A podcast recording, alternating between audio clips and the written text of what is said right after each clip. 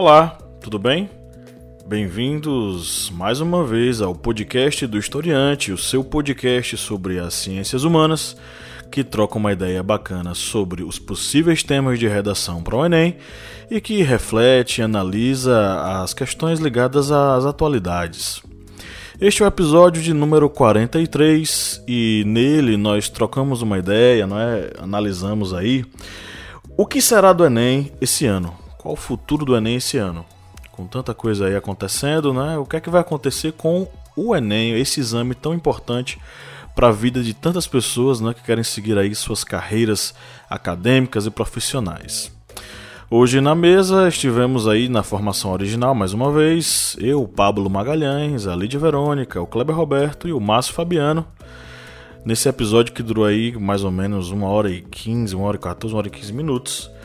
Antes da gente entrar no episódio, recadinhos rápidos. Se você já nos acompanha há muito tempo e já aprende muito com a gente, e se nós contribuímos aí para o seu desenvolvimento intelectual, considere ser um apoiador.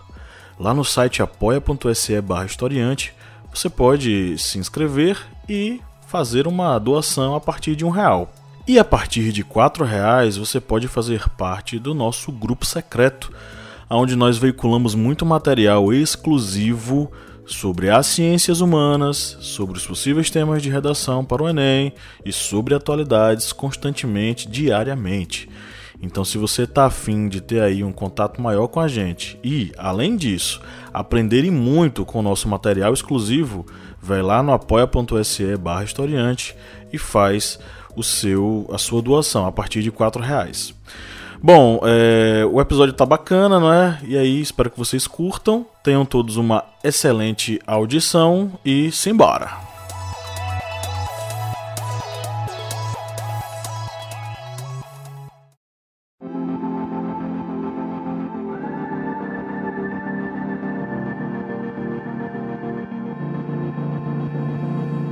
Este podcast é uma realização O Historiante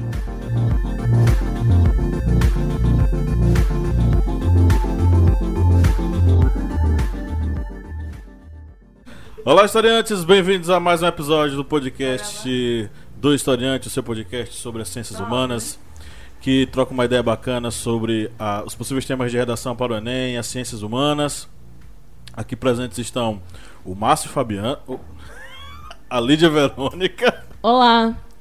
O Kleber Roberto. E aí, pessoal, beleza? E o Márcio Fabiano. Olá, minha gente. Hoje estamos aqui reunidos para refletir sobre o próprio Enem. Né? Já refletimos sobre vários assuntos que podem vir a ser temas de redação para o Enem. E agora a gente vai refletir sobre o próprio Enem. Por que nós vamos refletir sobre o próprio Enem? Nós estamos dentro de um contexto de mudanças políticas, é, enfim. E recentemente algumas notícias apontaram para uma espécie de possível interferência na própria prova do Enem, na própria formulação dessa prova do Enem, não é? Bom, antes de eu entrar nessas análises, eu vou fazer a leitura aqui do, de uma matéria que saiu no site chamado Bahia Notícias, aqui da nossa região, cujo título é Comissão criada para avaliar questões do Enem conclui trabalho. Criada em 20 de março, a comissão para decidir as questões que vão entrar no Exame Nacional do Ensino Médio Enem deste ano já concluiu o trabalho de análise dos itens, dos itens previstos. A comissão foi criada pelo Instituto Nacional de Estudos e Pesquisas Educacionais Anísio Teixeira, o INEP, para fazer uma leitura transversal das questões do banco de dados do Exame Nacional do Ensino Médio. O INEP informou que os resultados de análise não serão divulgados devido ao caráter sigiloso do Banco Nacional de Itens, o BNI, que é composto por questões que ficam disponíveis para aplicações do Enem. De acordo com nota técnica publicada pelo INEP, a comissão deveria identificar abordagens controversas com teor ofensivo a segmentos e grupos sociais, símbolos, tradições e costumes nacionais e, com base nesta análise, recomendar que tais itens não fossem usados na montagem do exame deste ano. As recomendações ainda terão que passar pela Diretoria de Avaliação da Educação Básica do INEP, que deverá emitir uma contra, um contraparecer para cada um dos itens avaliados. A decisão final sobre o uso de tais itens no exame de 2019 caberá ao presidente da autarquia. cargo que está sendo ocupado interinamente por Carlos Sampaio, que eu não sei se já caiu, né? Essa notícia, ela foi veiculada nessa, nessa sexta-feira passada, dia 5 de abril. E ela dá conta aí do final dessa, dessa análise feita por essa comissão. O que é que chama a atenção, né, gente? Bom, inicialmente o presidente eleito, Jair Bolsonaro, disse que ia fazer uma espécie de análise prévia antes da aplicação, cujo objetivo era é, limpar quaisquer questões ideológicas que pudessem estar sendo utilizadas para, digamos assim, deturpar o, o, o, objetivo principal do Enem, que era avaliar a, a educação básica. É, só que aí nós temos um problema, né? De acordo com os principais educadores brasileiros, esse tipo de análise ele basicamente é uma espécie de censura.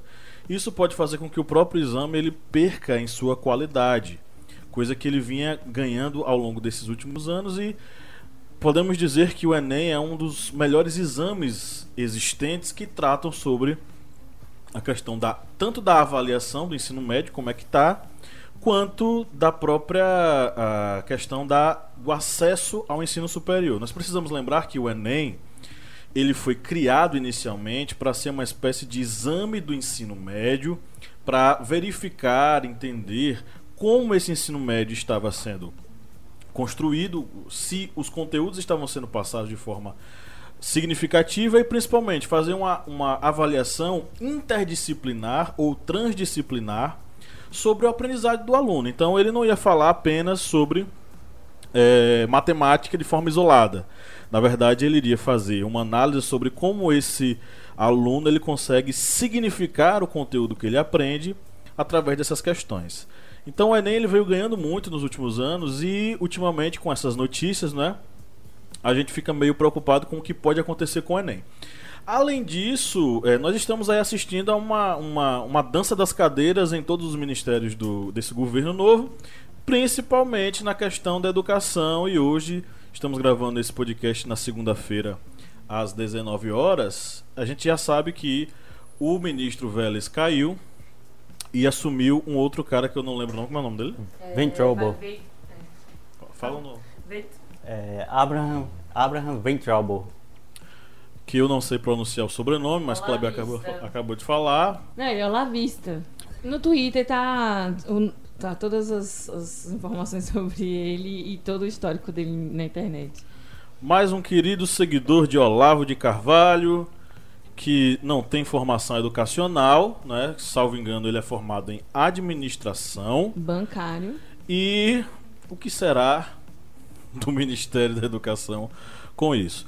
Mas obviamente que o que nós tá, a gente vai refletir sobre essas coisas, mas a gente precisa deixar uma mensagem inicial para você, que é o seguinte: jovem, entenda os processos políticos e sociais, mas mesmo assim, contudo, mantenha os seus estudos e mantenha o foco, porque o seu futuro está em jogo e você tem que pensar em você principalmente nesse aspecto, tá? Agora sim, eu abro a palavra para essa mesa maravilhosa que vai fazer comentários aí. Olá, historiantes. Estamos aqui mais uma vez. Eu queria, como eu sei que Kleber, Lídia e Pablo vão falar muito do histórico do Enem, uh, de como o Enem é importante, eu queria dizer o seguinte, gente, olha, não fica focado nesse desastre administrativo que nós estamos vendo que está acontecendo no Ministério da Educação. Não procura se informar sobre o que está acontecendo, lógico, porque você é um estudante, você está formando seu pensamento crítico, certo? E você precisa saber das coisas para atuar no mundo. Mas o que eu queria dizer é, não fica preocupado como vai ser a prova. Te preocupa agora quais são, onde você está buscando as fontes da, do seu conhecimento, da sua informação. Vocês são de uma geração, eu já falei isso, que tem um privilégio enorme de não ter uma só fonte de informação. Hoje são várias. Há 30 anos atrás, quando eu estava prestando o vestibular, haviam livros em bibliotecas, nas bibliotecas nossas particulares, nas bibliotecas públicas e os livros da biblioteca da escola. Hoje, além de tudo isso, você tem tudo que está ofertado aí ah, nas, nos, nos canais de, de, de, de, de YouTube, streaming, né, na, nos, nas redes sociais, nos canais de pesquisa. Aliado a isso, você continua com os livros físicos. Aliado a isso, você continua certamente com uma coisa sensacional, que é estar participando é, de um grupo escolar. Então, hoje, hoje minha, minha fala vai ser toda assim para tocar você no seguinte: tá, tá difícil, tá, tá acontecendo muita coisa, tá. O Ministério não está sendo legal, o Ministério da Educação está sendo cruel certo? Com todo o país, no sentido de que ele não define uma política clara, objetiva, certo? Para esses milhões de estudantes. E não são só vocês que estão aí prestes a, no final do ano, fazerem a prova do Enem. São todos aqueles que são atingidos pelas decisões ministeriais. É um ministério importantíssimo, uma espinha dorsal de um país tão. Uh, tão continental como o nosso. Então eu quero voltar. Inclusive, hoje a minha dica é de livro. Presta bem atenção no final, minha dica de livro. Que eu vou dar um livro que não tem nada a ver com política, que não tem nada a ver com isso, mas que tem a ver com conhecimento, com a necessidade que a gente tem de entender esse mundo que nós estamos aqui vivos. Bom, mas tá certo, né? A gente tem que aliviar aí a barra do pessoal que já tem atenção do pré-teste, né? Do pré-prova, desculpa. É, infelizmente, hoje no Brasil, ser uma pessoa consciente é um tanto quanto perturbador, né? Não dá para ficar em paz e ter conhecimento sobre o atual governo. Quase, quase perigoso, né? É. é. É impossível, né? Você estar tá em paz e ter conhecimento do que está acontecendo no governo hoje. Mas de todas as pastas, eu acho que eu vou batizar o Ministério da Educação como Mistério da Educação, porque não se sabe o que acontece, né? Como houve é, apresentação do, dos projetos, né? Recentemente, acho que tem uma semana ou duas, e a deputada Tabata, Tabata é, bateu de frente porque não existiam, né? Estamos em março, em abril, né? Já já estamos em abril e é um mistério que é o, o, a educação no Brasil até agora. É um mistério. Botam pessoas desqualificadas, é, sem nenhum tipo de conhecimento, para de, definir é, uma pasta tão importante no Brasil, pautado em apenas em desejos e pensamentos ideológicos. Desculpa aí, gente, do nosso presidente, né? O pessoal que ele coloca lá é para poder, é, digamos assim, botar em prática as vontades dele sobre essa pasta, né? No caso do, do Enem é ainda mais preocupante. O fato de que o presidente né, é, vai contra é, o estilo do, da prova. Mas tem que se levar em consideração que o INEP ele, ele obtém através da prova muitos outros, outros tipos de informação além do, da pontuação do, de cada aluno ele obtém aí várias informações que futuramente servem para parâmetros de, de estatística e, enfim. É, é muito importante que o Enem não acabe, justamente porque ele coleta informações é, sobre conhecimento, sobre é, os tipos de aluno que fazem, a idade, é, se são sabatistas ou não são, por exemplo, né? vários outros aspectos que o Enem colhe né, a, a informações a partir dos inscritos, né? E é muito importante que esse, essa prova ela não deixe de existir, porque ela serve como pesquisa também, né? Para o INEP. E o processo da, do Enem, que eu andei lendo, é um processo muito rigoroso. É, são especialistas em cada fase do, da escolha da, da, das matérias, do conteúdo, da elaboração do, dos, das questões. São especialistas que vão analisar, vão corrigir, vão ver se cabe, se não cabe. Existe uma aplicação é, como teste né, das, das questões é, elaboradas. É, ou seja, se ela cabe naquele contexto. É estudado é, a, a aceitação, enfim, existe tanto, tanta rigorosidade na, na construção do Enem.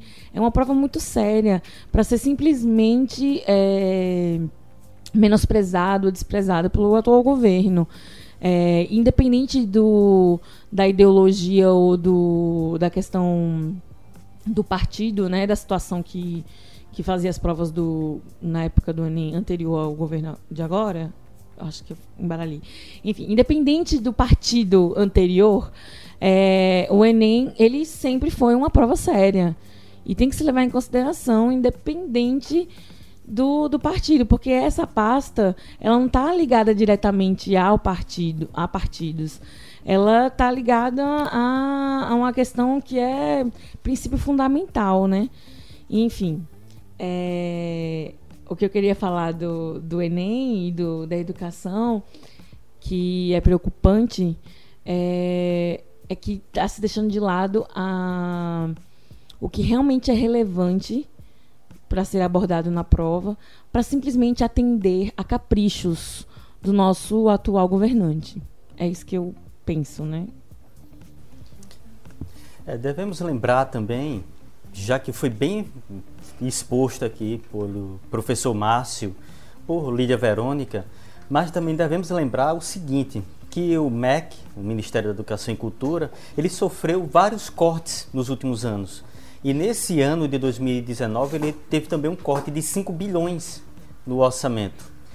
Para se ter uma ideia, esse corte faz com que o, a, o orçamento do MEC ele fique abaixo dos 100 bilhões de reais em investimentos na educação.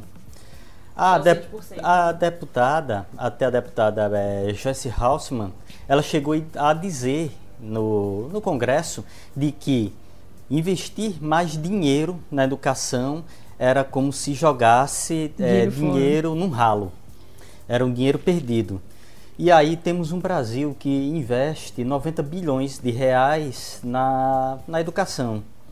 E segundo dados do portal G1, portal da Globo, é, o, a educação fundamental gasta por aluno 3.800 dólares no Brasil e no ensino médio 5.600 dólares.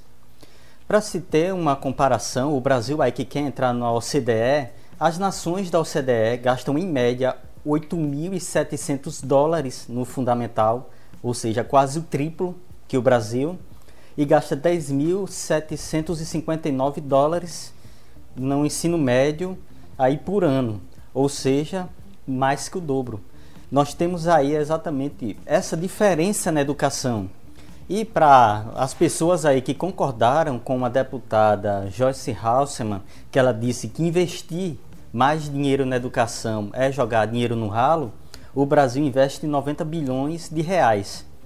A França, que tem uma população que é praticamente quatro vezes menor que a do Brasil, digamos 3,5 a população, gasta 660 bilhões por ano em educação, ou seja, gasta sete vezes mais que o Brasil, com uma população três vezes e meia menor que a do Brasil. A Alemanha gasta 560 bilhões na educação, com uma população que é duas vezes e meia menor que a do Brasil.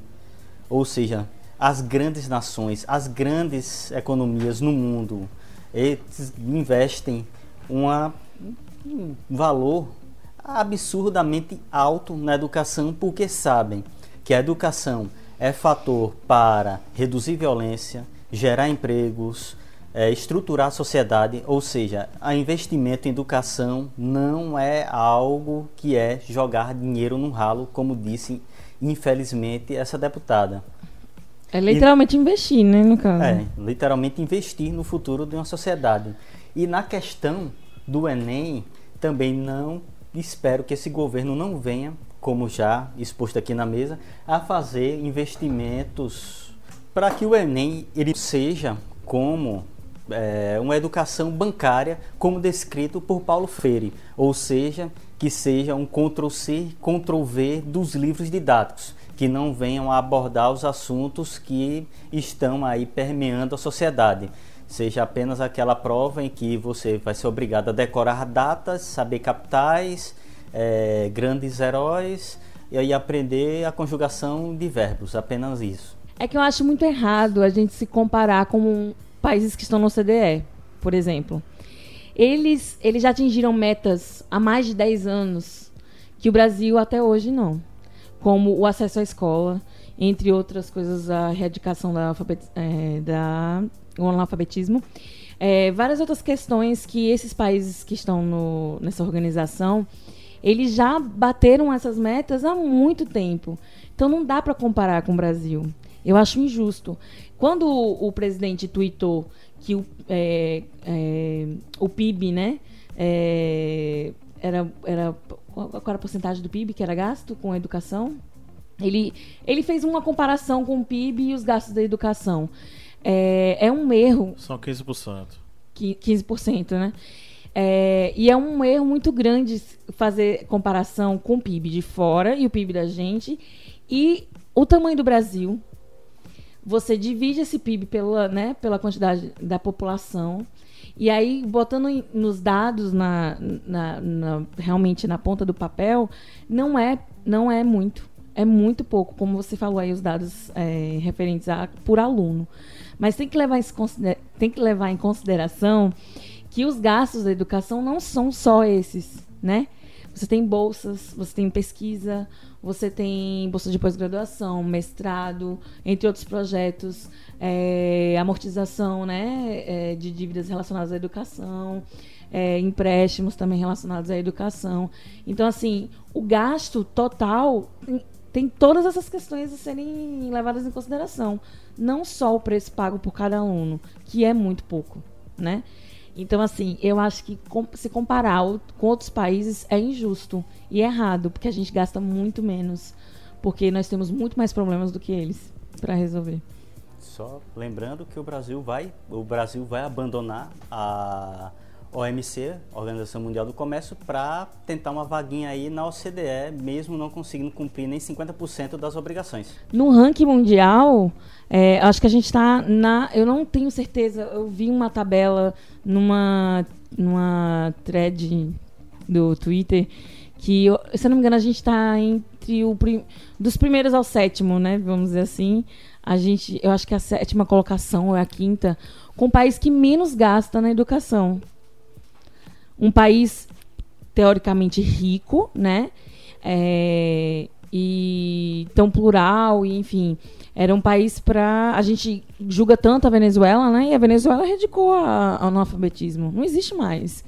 Cada cidadão anda com a sua constituição no bolso, porque sabe ler, sabe, sabe é, é, recorrer os seus direitos, porque tem conhecimento, mínimo que seja, mas tem. E o Brasil tem esse déficit. Então não dá para se comparar com nenhum outro país, especialmente no tocante à questão do, do PIB. Porque se comparar o nosso PIB com outros países que têm vários problemas já resolvidos e o nosso não, e a, e a população, né, a questão populacional, é, é muito pouco. Muito, muito pouco. Então é injusto e, e o, o presidente foi um tanto quanto malicioso ao usar dados que não que leigos não, nunca vão entender porque tem todas essas questões a serem levadas em consideração. É, mas eu acho que essa, essa comparação ela é necessária a partir do momento em que o Bolsonaro ele fica dizendo, ó, nós agora somos país desenvolvido porque nós entramos na OCDE. Só que aí vem a questão da comparação. Ela é injusta? Sim. Isso e essa injustiça acaba potencializando o quão ridículo é uma pessoa requerer ser um país desenvolvido sem ter atingido as metas necessárias. Então, nesse aspecto, essa comparação ela é pontual, porque ela serve para uma coisa. Em relação à questão dos conteúdos que Kleber falou, é interessante ver o seguinte: durante é, algumas décadas, nós professores trabalhamos, trabalhamos com a ideia de quebrar o paradigma do conhecimento em caixas e trabalhar com a ideia de que o conhecimento ele deve ser construído de forma fluida e, e transdisciplinar. Essa transdisciplinariedade parte do pressuposto de que todos os assuntos eles podem ser e devem ser observados com prismas distintos ligados às demais disciplinas. A história, português, a geografia, inglês, etc e tal. Todo mundo, em cima disso, desenvolveu um olhar sobre aquele determinado assunto, fornecendo ao aluno conhecimento amplo. Esse conhecimento amplo ele só poderia ser construído a partir do momento em que nós trabalhássemos em equipe. É daí, por exemplo, que nasce a ideia, em muitos estados, é, escolas estaduais, escolas municipais, de trabalhar projetos anuais. A primeira, o primeiro planejamento que existe em sala de aula é a ideia de que, bom, vamos trabalhar qual tema e de que modo as disciplinas podem é, se é, organizar e dialogar para fazer com que esse conhecimento ele possa atingir o aluno e possa fornecer a ele um, um, uma, aprendizagem, uma aprendizagem significativa. O que aconteceu um processo, praticamente um processo em cadeia. Por quê? A partir do momento em que, em que, a perspectiva que você tem é transdisciplinar, o exame que vai avaliar o aluno, ele precisa também ser transdisciplinar e interdisciplinar. Ou seja, ele vai avaliar o aluno dentro de uma questão é, que traz outras questões né, que traz outras referências, outros arcabouços. E é nisso que o Enem acerta muito, e foi muito baseado nisso que o Enem fez uma revolução nas, no, nos vestibulares e demais processos seletivos. Porque eles também passaram a ser interdisciplinares e transdisciplinares. Quando o presidente se manifesta dizendo que vai fazer uma revisão, que o cara, o cara tem que aprender, aprender português, tem que aprender história, história, história, tem que aprender matemática, 2 mais 2 é quanto? Ele faz aquele vídeo ridículo, né? Tentando menosprezar a, a, o próprio Enem, que é uma coisa que ele faz muito, né? Questionar a veracidade inclusive, o respaldo que alguns institutos têm. Recentemente ele questionou o respaldo do próprio da, da, da IBGE. do próprio IBGE. Gente, pelo amor de Deus, IBGE Você existe tá atacando o seu próprio órgão há pra poder- décadas. O IBGE existe há décadas. O IBGE atua no Brasil desde, desde, desde os anos 40. Entendeu? Então, assim, pelo amor de Deus, e o cara não sabe nem fazer a conta direito, porque aí foi lá a Folha de São Paulo e disse: o presidente fez um. um- fez uma crítica ao modelo de pesquisa do IBGE, mas ele está errado. Isso não é o modelo de pesquisa do IBGE. Enfim, então quando ele levanta esse questionamento, isso é perigoso, porque destrói o trabalho do professor e destrói os estudos do próprio aluno. Então você que está nos ouvindo é o seguinte. Eu concordo com o Márcio, concordo com o Lídia na perspectiva de que vamos, precisamos é, focar nos estudos. A pessoa não pode deixar. E de fato, você que está nos ouvindo, não deixe de estudar em momento algum. Inclusive, depois desse episódio, vá maratonar todos os outros que a gente já fez para você pegar os outros possíveis temas do Enem. Continue seus estudos. Agora, existe uma coisa que a gente não pode deixar de fora e isso faz parte da sua formação enquanto cidadão brasileiro. Não deixe que, eventualmente, determinados grupos políticos tentem modificar algo que é um benefício social. O Enem não veio para destruir o conhecimento, o Enem veio para é, significar esse conhecimento. Veio para dar a oportunidade de que pessoas elas possam entender o- o- os conteúdos de forma interdisciplinar, que você possa conectar geografia com história com sua realidade. Você, cidadão de Juazeiro, Petrolina, Cuiabá, eh, São Paulo, onde danado for, você conectar e significar esses conhecimentos. Então o Enem serve para isso. É, teve até um questionamento que a gente vai mais lá na frente falar. O aluno dizendo, ah, se for conteudista é melhor.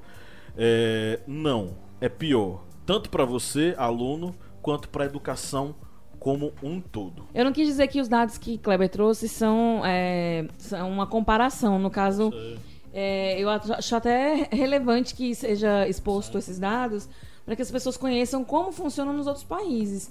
Mas trazendo como o governo faz a questão da comparação por essa síndrome de vira-lata, de a gente também pode, é, é que eu acho errada, entendeu?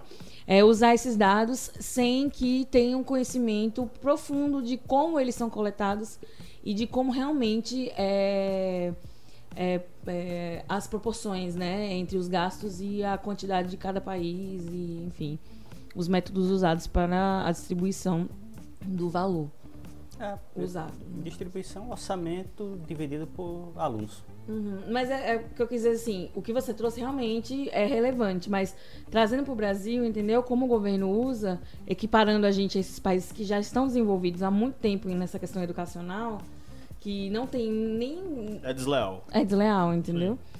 Mas não menosprezando sua pesquisa, que eu achei Claro. realmente relevante. É, eu queria aproveitar aqui o que os colegas falaram para tocar no assunto. Gente, em qualquer lugar do mundo e na maioria das nossas situações no mundo adulto, nós vamos ser avaliados. Então nós precisamos estar preparados. Quando nós vamos preencher no consulado americano ou em qualquer outro consulado, né, a ficha para sabermos se eles vão dar ou não a, o visto de entrada, nós somos avaliados. Eu fui avaliado há três dias atrás. Eu fui convidado para assumir uma cadeira numa faculdade e fui avaliado.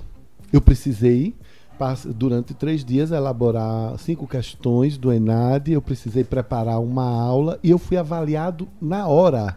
Logo após é, que eu expus minha aula de 20 minutos, haviam dois professores que me avaliaram.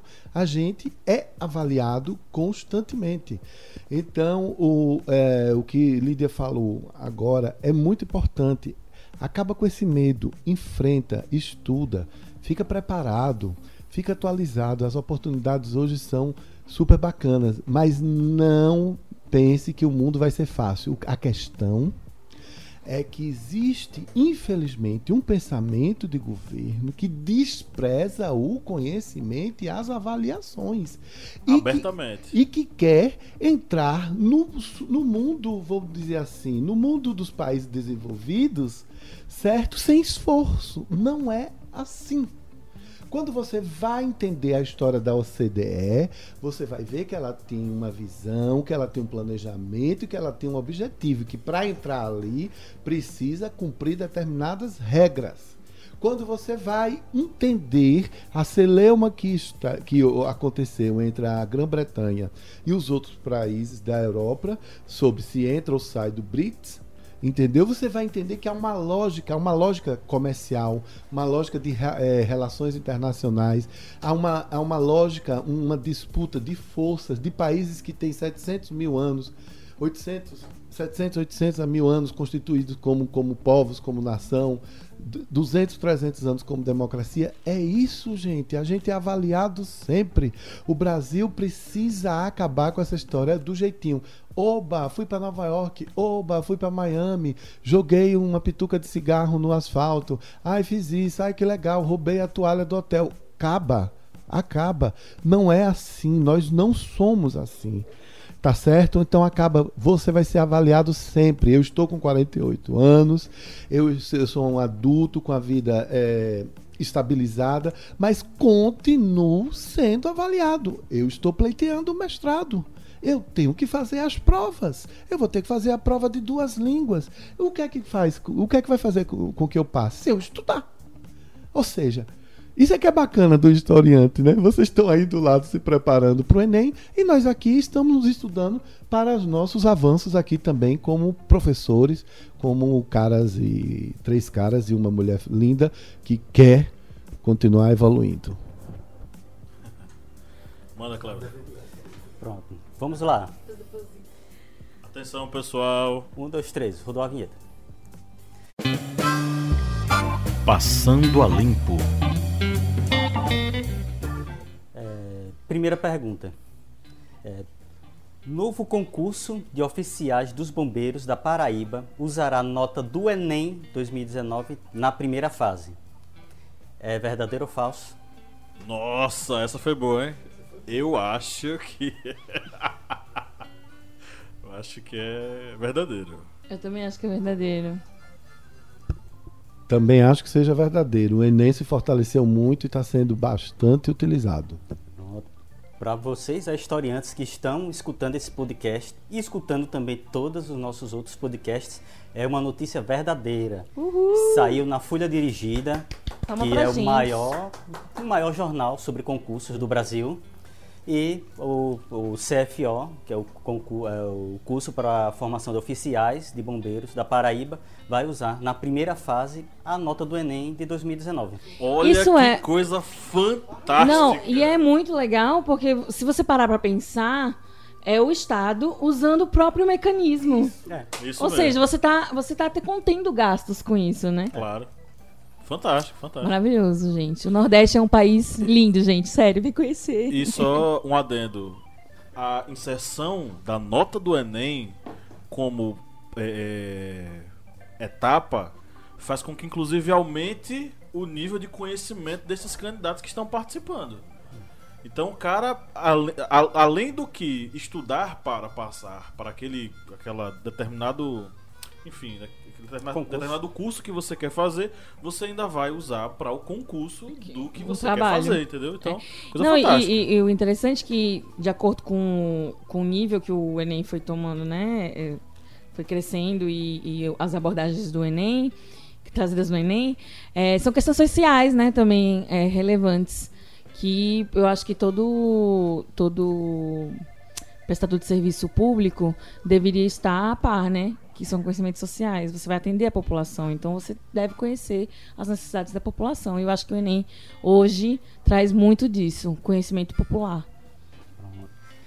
Vamos agora para a segunda questão. É, Fernando Holliday, que é da Escola Sem Partido, é deputado, né? É, é Holiday virou. Ele é vereador Vereador. do São Que é o Paulo. vereador. ah, é verdade. Que é Levou vereador um esculacho essa semana. Pela maravilhosa cidade de São Paulo que não sabe escolher seus representantes, infelizmente. Exatamente. O vereador Fernando Holliday disse em entrevista: transformar os professores no problema da educação é errado. É verdadeiro ou falso? Falso. Verdadeiro. Ele reconheceu a posição dele e Sério? Disse que o Escola Sem Partido foi um erro. Sério? Você já vai dar a resposta, Cleber? Deixa eles falar, né? Tu acredita? Eu não acredito, não, mas. É uma notícia verdadeira. É uma entrevista que ele Chocada. concedeu à Folha de São Paulo e saiu agora, nessa segunda-feira. E ele, como o professor Pablo disse, ele considera que foi um erro a criação do Escola Sem Partido. É um erro também que eh, tenha sido insinuado que os professores deveriam ser filmados na sala de aula por questões ideológicas, porque ele mesmo admite que quando estudou nunca viu nada de ideologias enquanto estudou. E essa frase aqui é a frase título da matéria. Não acredito. Agora, Kleber. é, Ai, gente, isso por menos pessoas sinaliza- obsoletas. Que maravilhoso. Porém, isso tem a ver com a questão da, da modificação da abordagem desses candidatos conservadores que estão querendo se distanciar de Bolsonaro. Viu? Exatamente. Isso é uma jogada política de distanciamento de Bolsonaro que começou com Dória, quando Dória reprovou Bolsonaro quando ele disse que era para comemorar o golpe de 64. Agora teve Witzel. Isso, eles viram, identificaram que isso não era bom nas urnas, e aí o que aconteceu? Uma mudança estratégica política e o MBL começou a correr em outro rumo. Não que eles achem ruim escola sem partido, porque na mesma matéria, Holliday diz o seguinte, ó, mesmo assim, eu ainda acho que é interessante que a gente cole cartazes na escola dizendo: aluno, é, você pode discordar do seu professor. Se o professor veicular algum material que você não concorde, se manifeste. Você tem o direito de se manifestar. Ele, tem, ele considera ainda colocar isso nas escolas. Mas, filmar o professor e demonizar o professor, ele reconhece na matéria que isso foi errado. Inclusive é um áudio. Pra quem quiser ouvir, aqui mesmo. no- se você tá ouvindo a gente no Spotify, abre o café da manhã da Folha de São Paulo. É, o de hoje, segunda-feira, foi sobre esse assunto. E tem um áudio do Fernando Holliday falando. Na verdade, o, o- esse- o- o programa de hoje foi sobre os 100 dias do governo Bolsonaro. E tem uma entrevista com um rápido áudiozinho do Fernando Holliday falando esse tipo de coisa. Eu também me surpreendi bastante, mas é uma espécie de estratégia política de afastamento da esfera bolsonárica e de aproximação a outra esfera que está crescendo. E jovens, se preparem porque 2022 vai ser louco. Dória candidato a presidente do Brasil. Uhul, ração humana pra todo mundo. Ah, é? Então tá.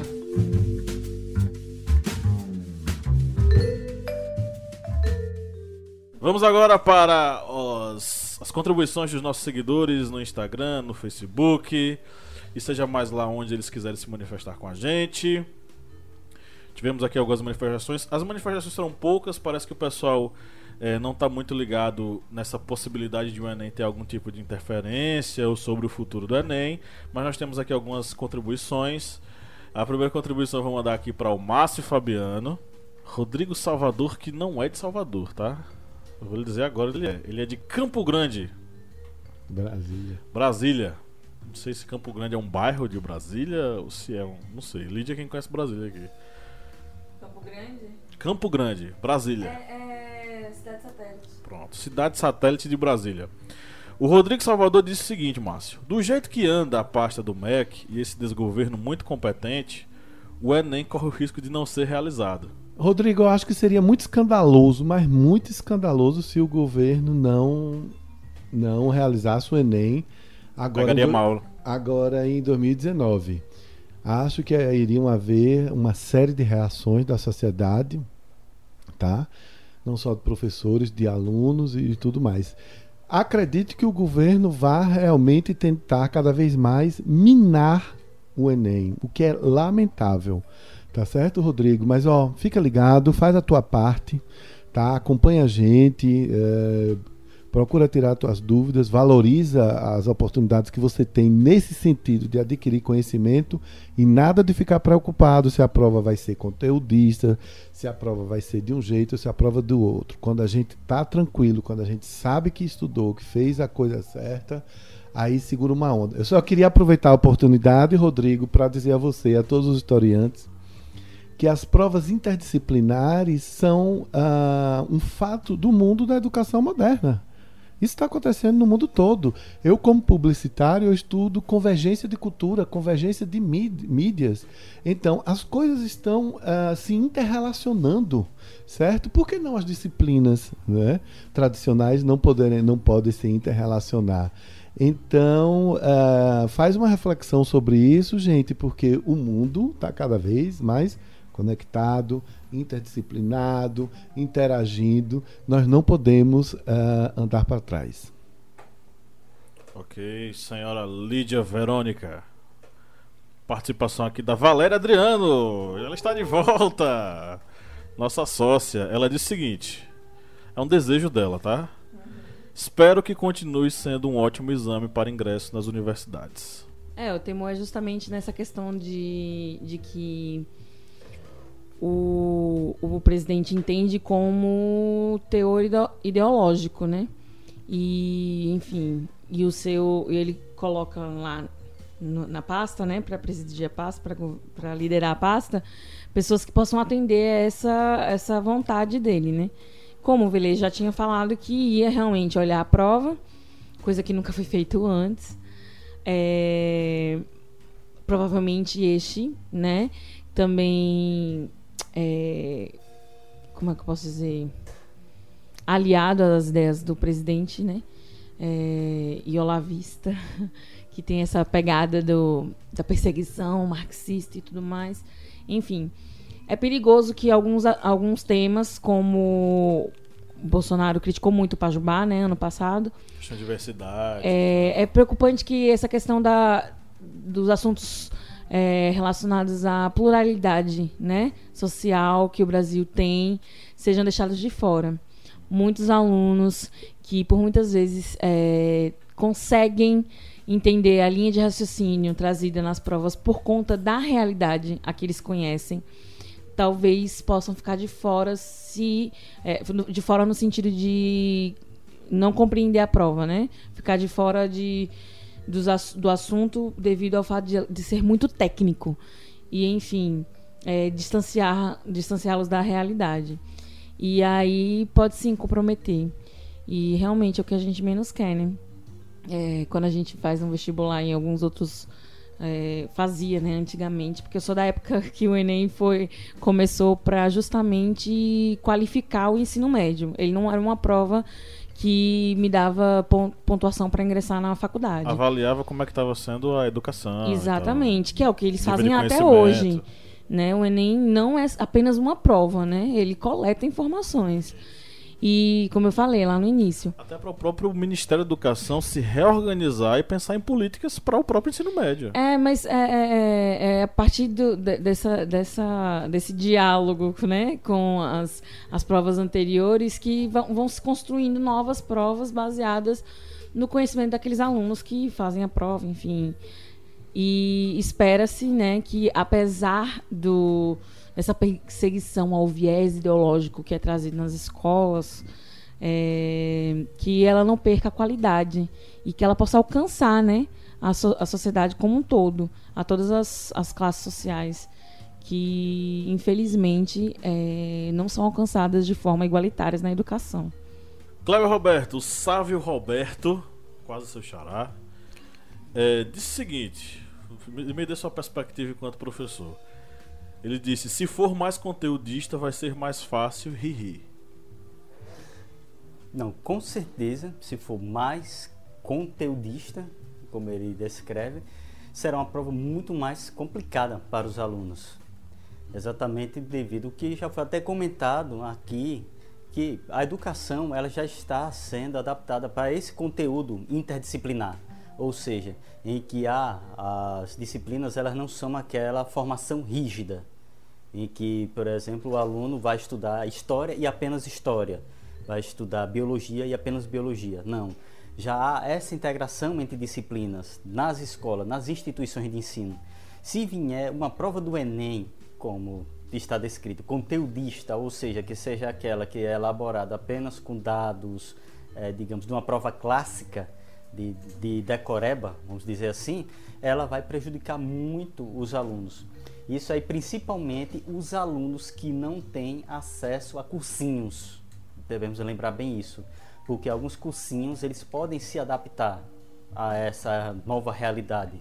Já na educação pública não. Um processo de readaptação educacional dentro da esfera pública é muito mais lento, vai demorar muito mais tempo, diferentemente de um cursinho em que os professores vão alterar sua apostila e no mesmo mês já podem estar passando um novo conteúdo, digamos, mais tradicional isso daí, uma prova conteudista, ela pode prejudicar muito esses alunos, principalmente que saem da esfera pública. Ok, essa agora vai para todo mundo, tá? É do nosso apoiador, o Flávio. Valeu, Flávio. E ele falou o seguinte: com essa onda conservadora e do crescente repúdio ao intelectualismo acadêmico, preste atenção, vai para todo mundo. Principalmente o desprezo pelas ciências humanas, e o fundamentalismo religioso, não seria exagero crer que provavelmente este seria o último Enem. Vale lembrar que o ministro da Educação disse que as universidades devem ser reservadas à elite intelectual e que a ideia de universidade para todos não existe. Palavras do próprio. Sabemos que o Enem, apesar das falhas apresentadas e o alto preço da inscrição, é uma ferramenta inclusiva a prova disso é o ingresso de centenas de estudantes oriundos da classe trabalhadora às universidades públicas e privadas do Brasil. A educação pública brasileira sofrerá um corte de mais de 5 bilhões de reais em seu orçamento, assim como a saúde. O Brasil ainda a enxerga como gasto não como investimento, e isso não é à toa. Nós sabemos do poder da educação e eles também. Então, figuras bizarras como Olavo de Carvalho e outros, certamente terão mais influência sobre o Enem nos próximos anos, caso ainda venha a existir Além da influência de representantes religiosos que estão com o governo, haja vista não restou mais ninguém do INEP devido às demissões. Aliás, a possível junção de conceitos religiosos com conhecimentos científicos é um outro problema, que a educação brasileira atual terá pela frente. A cada dia que passa, se confirma o que Darcy Ribeiro já havia nos alertado no século XX. A crise da educação brasileira não é uma crise, é um projeto. Caminhemos. Caraca, falou bonito, hein, Flávio? Posso comentar? Para todos Pode. nós?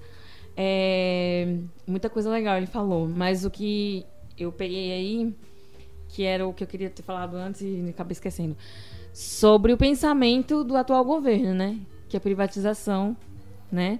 Ensino à distância. E governo, eu digo o nosso presidente mesmo. Ensino a, ele quer valorizar o ensino à distância. É, a Damares está aí é, divulgando, né? Eu tentando elaborar formas de, da educação em casa. É, Fala-se, né, da possibilidade de faculdades públicas serem pagas. Então, assim, é, cada vez mais distanciando o, o pobre, vamos, vamos ser bem claro. O pobre, vou generalizar, porque dentro do, do pobre tem várias outras é, minorias, né? É, dificultando o acesso a determinadas classes a educação, né? E aí a saúde também, enfim, visando, na verdade, é, a, o lucro, tanto na, na doença quanto no conhecimento. E o novo, o novo ministro da, do Ministério do, Mistério da Educação, é, ele é bancário. Então ele tem a visão de Paulo Guedes. Como é que é o nome dele mesmo? Como é que é o nome, gente, dele? Vai tentar a merda. Vai O Wilson Witzel. O pessoal tá chamando o Witzel de. Como é que é o nome? Auschwitzel. O apelido dele lá no Rio de Janeiro. Pesado. Auschwitzel. É porque ele falou, declarou abertamente que ele ia colocar snipers pra abater pessoas. Gente, abater pessoas. Os caras no ponto mais alto de um prédio abatendo pessoas na mira, na nuca. E ele dizendo, vai mirar na cabecinha. Que Gente, horror. que é isso? Abraham vai trambal. Vai trambal. Vai traub. Vai em traub. Vem trouble. Vi- Vem trouble. Ah, desculpa, Trouble. é que eu li em alemão, né? Trouble. Ventraub. Vamos em português mesmo. Ventraub. Ventraub! Traz uns traub aí pra nós. É... Olha a vista, né? Abraham vai Weintraub. Ele falou num vídeo que não é pra dialogar com um comunista. Que tem que fazer que nem o professor Olavo de Carvalho mesmo, tem que xingar.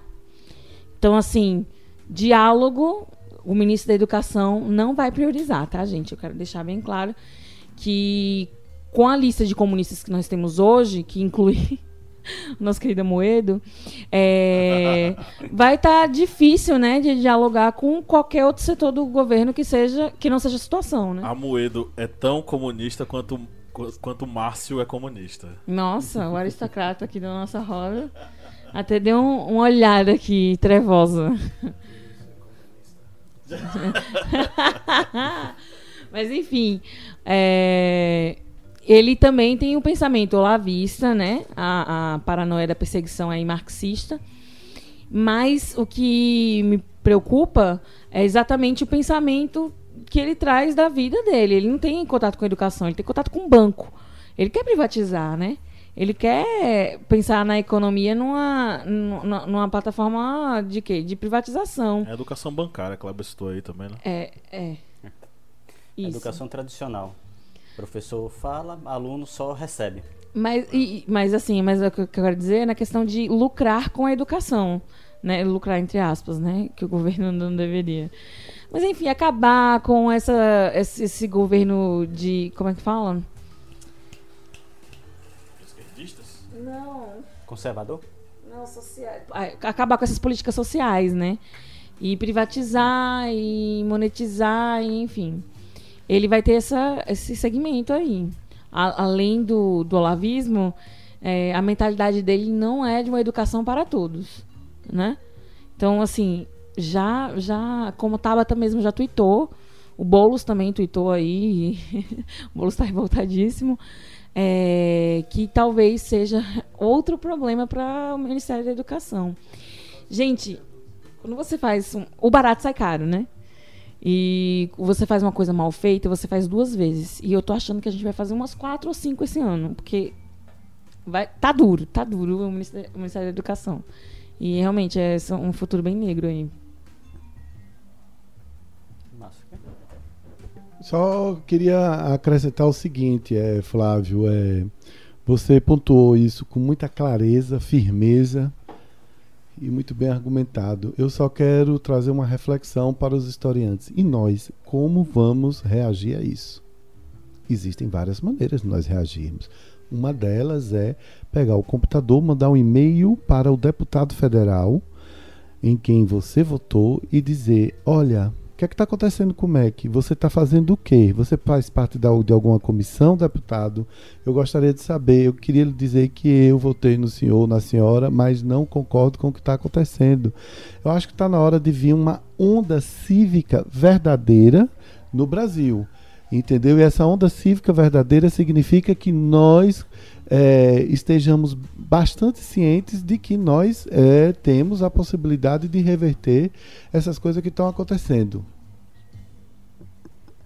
É interessante, Márcio, você pontuar isso, porque assim, é, o Flávio falou uma coisa interessantíssima e citou Darcy Ribeiro. Por quê? Essa questão da educação, a educação ela não está assim porque é uma crise, ela está assim porque existe um projeto, um projeto de dominação. Então assim, gente, é, se você de fato acredita numa educação libertária, uma, uma educação que constrói pontes, que constrói é, saberes, conhecimentos, constrói cidadania, você tem que, enquanto cidadão, se opor a esse tipo de coisa. Então, como o Márcio está falando aqui, se manifeste, você que já ia, já passou dos 17 anos, que já está com mais de já tá 18, enfim.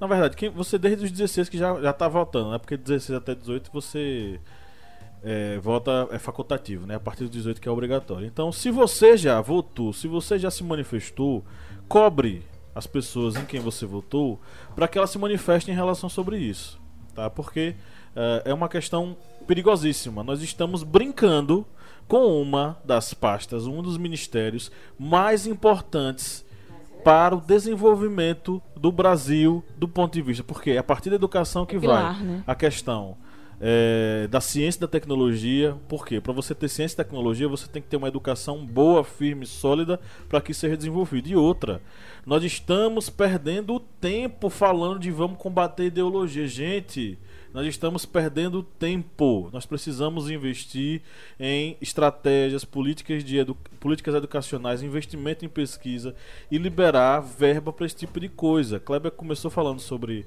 o, a fala da Joyce Hasselman, que é uma fala absurda. Nós gastamos muito com a educação. Gente, pelo amor de Deus. Hasselman é cadeira Nós, comprada, preci né? nós precisamos investir cada vez mais em educação.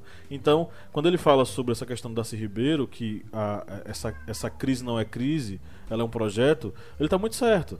Entendeu? Então, assim, a quem interessa acabar com o Enem, a quem interessa a democratização, a- acabar com a democratização do acesso à universidade pública, entendeu? A do acesso ao ensino superior como um todo. Então nós precisamos ficar atentos a esse tipo de coisa. Para além, inclusive, de a gente estar se preparando para fazermos a nossa avaliação. Qual será o destino da nossa avaliação? Será que ela vai acabar com você que está nos ouvindo? Será que você vai ser a última pessoa a fazer o Enem? Para que a gente, a gente reverta isso, você vai ter que se manifestar. Você acha que o Enem deve acabar? O que é que você acha disso? Levar em consideração que a prova já está sendo imprimida, viu? É, É. Só fazendo um complemento rápido, é, essa questão sobre a educação, que ela realmente é um instrumento de dominação, devemos lembrar que algumas décadas atrás o acesso às universidades era muito complicado, quando cada universidade fazia o seu próprio vestibular. Era muito difícil uma pessoa de, digamos, classes eh, menos abastadas, pessoas que não tinham condições, conseguir acesso à universidade. E essas pessoas acabavam indo para o quê? O ensino técnico, ou seja, elas iam ser simplesmente mais mão de obra para ser utilizado por quem? Para elas pessoas que estavam passando nas universidades estavam se tornando médicos, administradores, engenheiros, ou seja, e essa questão da educação ela ser voltada apenas para, digamos, uma estrutura de dominação, uma estrutura em que somente aquelas pessoas que tenham condições consigam acesso à universidade, é uma forma de literalmente excluir as pessoas que não têm condições de terem um acesso ao ensino superior, como dito pelo ex-ministro Vélez Rodrigues que a universidade deveria ser uma, um local apenas para uma elite intelectual, ou seja, in- excluindo aquelas pessoas que não fazem parte uma elite intelectual, as pessoas que não têm condições de estudarem nos melhores colégios. Vamos para as considerações finais. O que, é que vocês acham que vai acontecer com o Enem? Qual é a mensagem de vocês? Ainda o Enem ainda vai ser muito atacado, vai passar por um período de grande turbulência, mas eu sou um otimista por natureza. Eu acredito que as reações vão acontecer e, e vamos, vamos aguardar aí. Não vai ser fácil também assim não. É, acredito também, como dito pelo professor Márcio, que o Enem ele vai passar literalmente por um teste, por uma aprovação dele mesmo, para ver se consegue suportar essa ataque do governo, que nós sabemos que o governo ele vai atacar a educação como forma de ser um instrumento de manipulação, de doutrinação para essa elite conservadora que está aí governando o Brasil. Gente, eu não consigo imaginar, não- não- eu não tenho solução para isso. É, se a gente está trocando, ainda está brincando de trocar ministro em abril, é, como esse ano já está tudo caminhando, eu acho que esse ano, ok, vai acontecer o Enem. Mas futuramente eu acho que a gente vai voltar para os vestibulares das instituições mesmo. O Enem seria, se ele continuar, vai ser mais como, como foi quando foi lançado, na época em que eu comecei a fazer o Enem. Mais a título de pesquisa, enfim, do que como um método pra, de aprovação. É o que eu acho. Que é que vai chegar ao ponto. Porque a partir do momento que vai acontecer as privatizações, né, é, como a gente acha que vai acontecer, é, as faculdades vão ter a liberdade de abordar os assuntos que eles lhe interessam. Ok. Ok. Ok, vamos agradecer aí ao pessoal que mandou mensagens. Né? A gente tem algumas outras mensagens que não vai dar tempo para ler, mas nós vamos agradecer aqui nominalmente a o Clio, né, lá do Bruno, Clio História e Literatura, mandou uma mensagem aqui. É, ele respondeu ao nosso comentário, né, o que será do Enem esse ano. Ele respondeu, só Deus sabe. aqui o Clio História e Literatura. E você que está nos ouvindo depois daqui, vai lá ouvir o ClioCast, né, que é o, o podcast da galera lá do Clio. É, a Laiana Batalha escreveu: Onde estão as melhorias? Talvez ela esteja revoltada aí. Esperando novidades sobre o Mac, nada de melhoria feita, né? É... Bem, temos mais alguns comentários aqui. Teve o comentário da. Opa. Vamos lá. Teve o comentário da Sônia Borba também. É, é como um avião sem piloto humano e automático está inoperante. ok, muito obrigado pessoal. E você que está nos ouvindo, se você quer mandar um recado, se você quiser participar das nossas uh, interações, deixa uma mensagem lá no nosso Instagram, no nosso Facebook, né? É só colocar lá o historiante, tanto no Facebook quanto no Instagram. E você pode mandar uma mensagem pra gente ou interagir lá nas nossas postagens é, expondo a sua opinião sobre os assuntos que nós abordamos aqui no podcast. E agora nós vamos para os Pinga-Fogos. Pinga-Fogo pro Márcio. É, caro Márcio, você acha que a interferência do governo no Enem pode fazer com que o Enem deixe de ser o fator de avaliação para entrada na universidade e as universidades voltem a fazer vestibulares individuais? Essa é uma das reações possíveis, com certeza. Se continuarem minando o Enem, desmoralizando o Enem, uma coisa que já está consolidada, né? inclusive como você mesmo citou aí no começo, falando do concurso de, do Corpo de Bombeiros na Paraíba, que utilizou a nota do Enem como acesso à primeira fase. Por quê? Porque mexer em algo que já está consolidado, entendeu? Criou-se uma cultura que vai bem e que é moderno e que tem a ver com tudo, com todas as outras provas de acesso à universidade no mundo inteiro.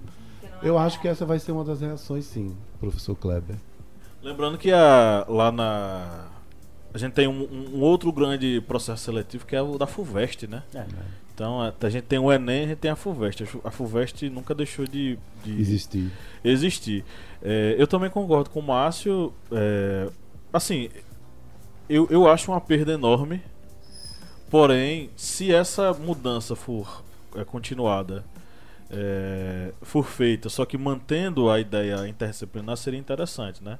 Mas eu concordo tanto com o Lídia quanto com o Márcio que isso eventualmente pode acontecer. Pinga Fogo, do Márcio. Kleber. Oh. Me diga uma coisa: como ficarão os professores em sala de aula se o Enem acabar? Qual vai ser agora a nova metodologia para ensinar?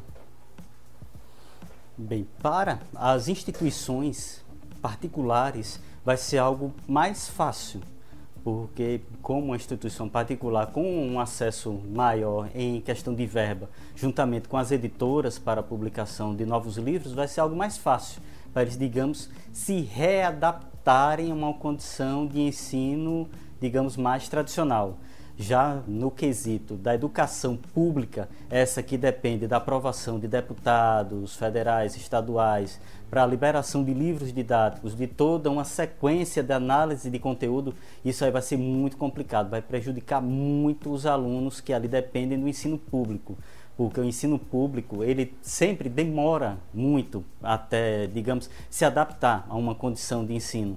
E, digamos, para se voltar atrás nesse ensino, voltar atrás em livros didáticos, em conteúdos e até mesmo da didática dos professores, já que muitos já têm uma formação mais recente e já passaram, a, digamos, a estudar mais sobre conteúdos interdisciplinares, vai ser algo muito difícil essa readaptação ao modelo antigo, ao modelo clássico tradicional. Ou seja, um Enem, um fim do Enem que é a, literalmente a ponta final do ensino fundamental e ensino médio, o fim do Enem vai ser um desastre para toda essa cadeia de ensino que já foi formada ao longo dos anos. É um perigo, mas a gente acredita que isso não vai acontecer e nós teremos aí o Enem para os próximos anos. Dicas culturais. É, vamos lá para as nossas indicações. Eu vou começar dando a minha logo. É, pensei num filme ligado à questão educacional e em práticas interessantes para se aprender, né? E eu me lembrei de um filme que me marcou muito, há muito tempo atrás, ainda estava na faculdade, chamado Escritores da Liberdade, né? É, que é o Freedom Writers. Um filme interessante que mostra uma professora dentro de uma série de problemas que a escola apresenta, tentando passar o conteúdo adiante, né, que é a literatura. E ela chega numa escola que é bastante é, complicada, que está ligada ali, que tem pessoas ligadas às comunidades negra e latina norte-americanas, é, pessoas, muitas delas ligadas ao tráfico de drogas, que acabaram é, é, pendendo por esse lado por causa de uma série de conjunturas sociais que assim o fizeram. Então essa professora com uma, uma ideia muito forte educacional na cabeça, ela pensa, bom, eu vou fazer desse o meu local de exercício da docência e eu vou me dedicar é, 100% e de acordo com o que vai acontecendo, ela vai interagindo com, com a turma, né, conhecendo um pouco a realidade deles e acaba construindo uma, uma prática pedagógica muito interessante. Então, vale tanto para alunos quanto para professores. O poder que a educação tem e o quanto a ideia de é, contextualizar o conteúdo com a realidade dos alunos é fundamental. Porque ela conseguiu fazer com que o gatilho para esses alunos se ativasse, para eles entenderem o que era literatura, através do diário de Anne Frank.